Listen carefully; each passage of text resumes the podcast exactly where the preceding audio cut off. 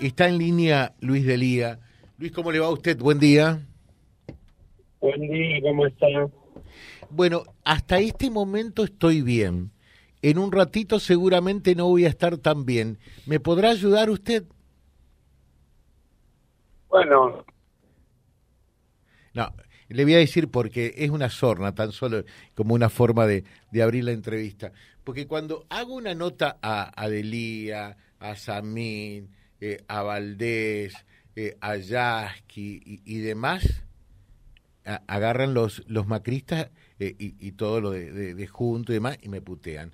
Cuando le hago una nota a alguien de Juntos por el Cambio, me putean los kirchneristas, ¿no? Entonces yo ya me tengo que preparar ahora que algunas frasecitas por entrevistar a Delía voy a tener. Pero bueno, mi misión periodística está por sobre todo eso, ¿no? ¿Se entiende? Claramente. Bueno, ¿qué va a pasar hoy, Luis? Coméntenos desde su perspectiva. ¿Qué es lo que usted piensa que puede llegar eh, a pasar con el inicio, con la apertura de este juicio político a la Corte Suprema de Justicia de la Nación? Bueno, ojalá primero que tengamos quórum y segundo que tengamos el consenso político suficiente para ponerle límite a una corte, la corte del plan Laufer en la Argentina, al servicio de los intereses del macrismo, la responsable de haber desatado una fenomenal persecución política este, contra más de 60 opositores. Digo, una, una vergüenza esta corte, hay que, hay que terminar ya con esta situación y recuperar la independencia del Poder Judicial. ¿Y usted, lo que dice realmente lo siente así? Mire, yo tengo en mi situación personal, estuve mil días preso injustamente.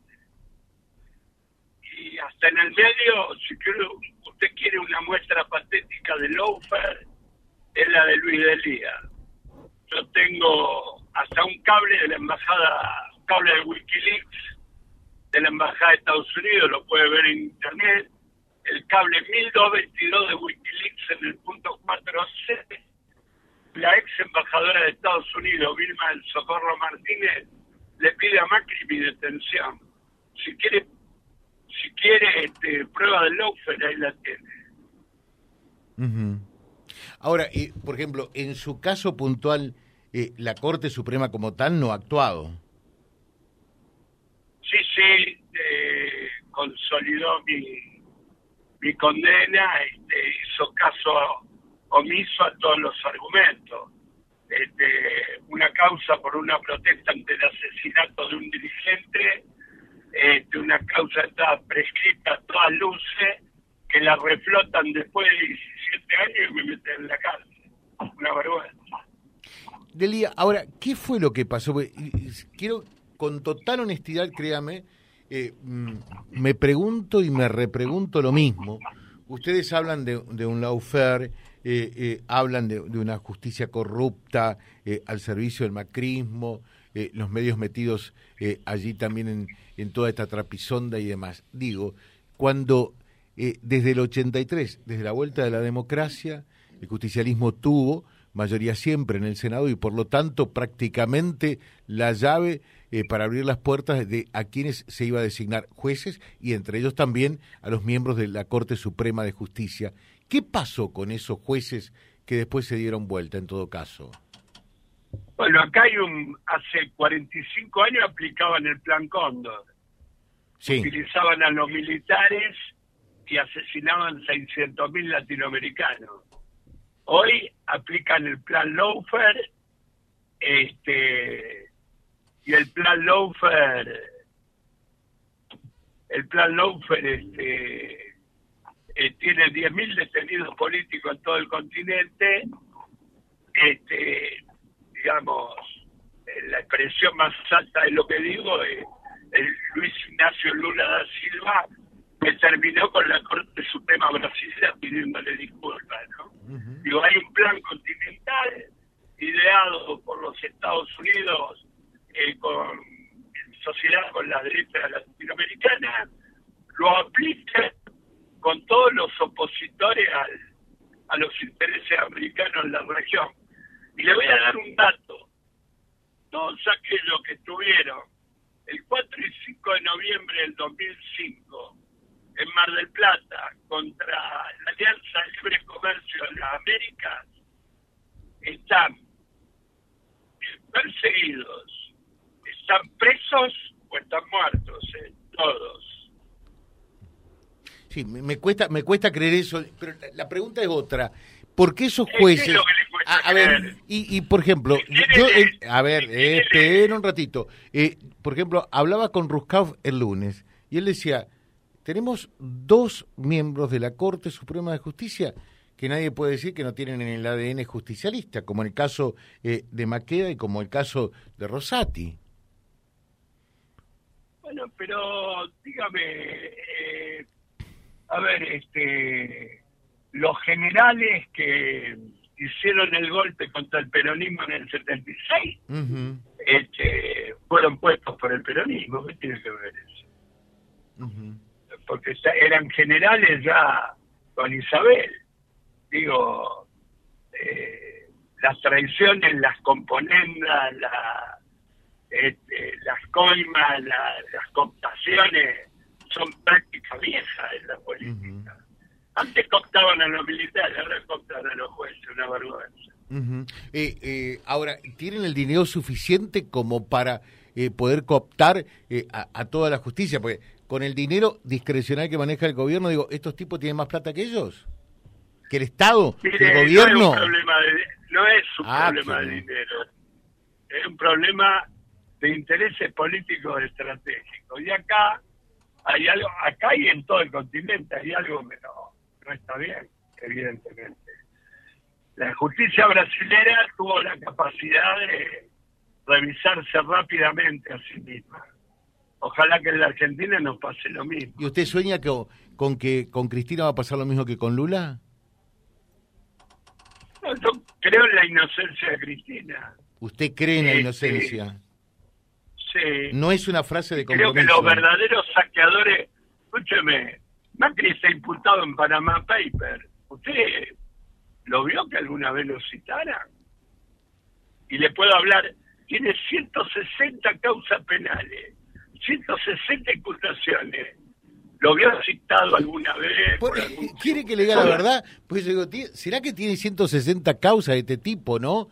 Eh, realmente. Ahora, yo, eh, en definitiva, ahí es tirar la pelota de un lado para el otro. Eh, es decir. No, no, no. A ver, si Macri, si Macri es corrupto, que vaya preso, que, que lo citen todas las veces que lo tienen que citar, ¿eh? Eso está bien.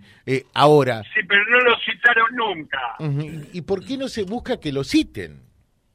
Bueno, porque la justicia es de ellos, amigo. ¿Qué quiere que le diga? Ahora, la justicia es de ellos puesta por nosotros. No, mire, eso de nosotros y ellos, una vez que uno pone un juez, el juez no es de nadie, es del, del mismo y su conciencia. Esto funciona así. Digo, a ver, eh, en 1930 el golpe de Uriburu este, lo legitima la Corte. Uno de los jueces de la Corte era Horacio Rodríguez Larresta, no sé si me entiende. Este, ah, esta, esta historia de la cooptación, ¿qué hizo la justicia durante el genocidio? ¿El Poder Judicial argentino qué hizo? Ah, bueno, pero, pero usted sabe perfectamente que la justicia allí estaba intervenida, ¿no? Bueno, pero ahí, amigo, es lo mismo ahora, en la democracia que en un sistema de facto. Eh, está claro. Bueno, ahora está intervenida por los mismos. Hoy está intervenida por los mismos. Bueno, creo creo que si vivimos lo en mismo que hicieron el plan Cóndor ahora hicieron el plan Lowe claro pero pero en definitiva ahora la diferencia que con un gobierno militar o de facto es que vivimos en un sistema institucional no no mire encontrar una forma más sofisticada de golpear la democracia hoy no hay igualdad ante la ley no la hay. Este, armaron causa. A ver, yo estoy en otra causa, memorándum con Irán. El memorándum con Irán fue aprobado por el Congreso argentino. ¿Dónde está el delito? ¿Qué van a meter a todos los senadores y diputados que votaron el memorándum? Una barbaridad. Bueno, yo estuve cuatro meses preso por eso. ¿Me entiende? En una causa que no está cerrada todavía, ¿no?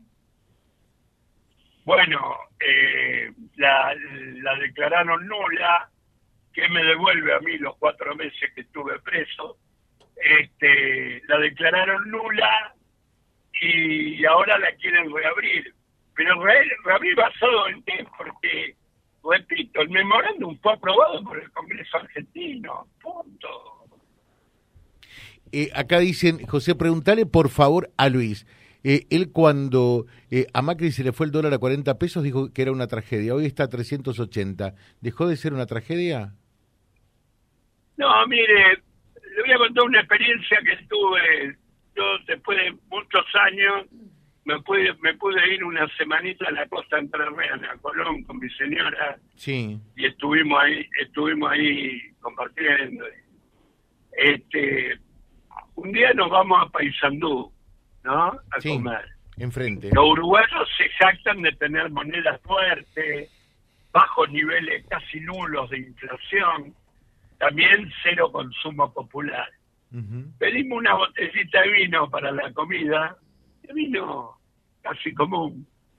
Este, vale 500 uruguayos, 7 mil pesos argentinos. La misma botella de vino, ¿sabes cuánto vale en Colón? 1.200 pesos. ¿Me entiendes? Entonces, hoy tenemos en la costa entrerriana y en la costa correntina. ¿Qué tenemos? Sobre todo en la costa entrerriana. Miles y miles y miles de uruguayos que van a comprar a Entre Ríos.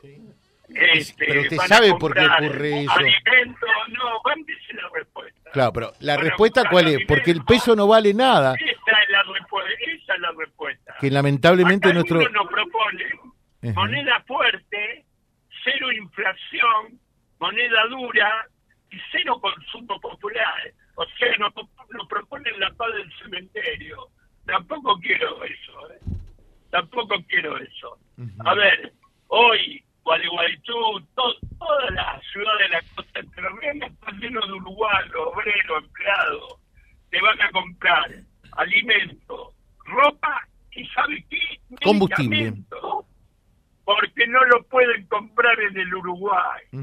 Está todo bien, no tienen inflación y moneda dura nada y no ganan nada. Ese es el país que propone la derecha.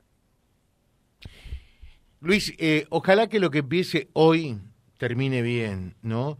Y que no nos haga perder también de vista los otros temas que son importantes, que están en la agenda, eh, en la gente, en la calle, eh, y, y que no deben ser desatendidos, ¿no? Usted lo sabe perfectamente porque lo vive a diario, que es la inflación, que es la pobreza, que, tiene que ver con la precarización social. Ayer el Papa habló al respecto también, con la inseguridad, con, con todos aspectos que, que son en la cotidiana y que el hombre de a pie es lo que quiere que la resuelvan, ¿no? Hoy hay 22 millones de argentinos protegidos. En, en 2001, cuando explotó la Argentina con el modelo neoliberal conservador que proponen los amarillos, no había un solo protegido y teníamos 23% de desocupación. Hoy tenemos 6% de desocupación y 22 millones de protegidos.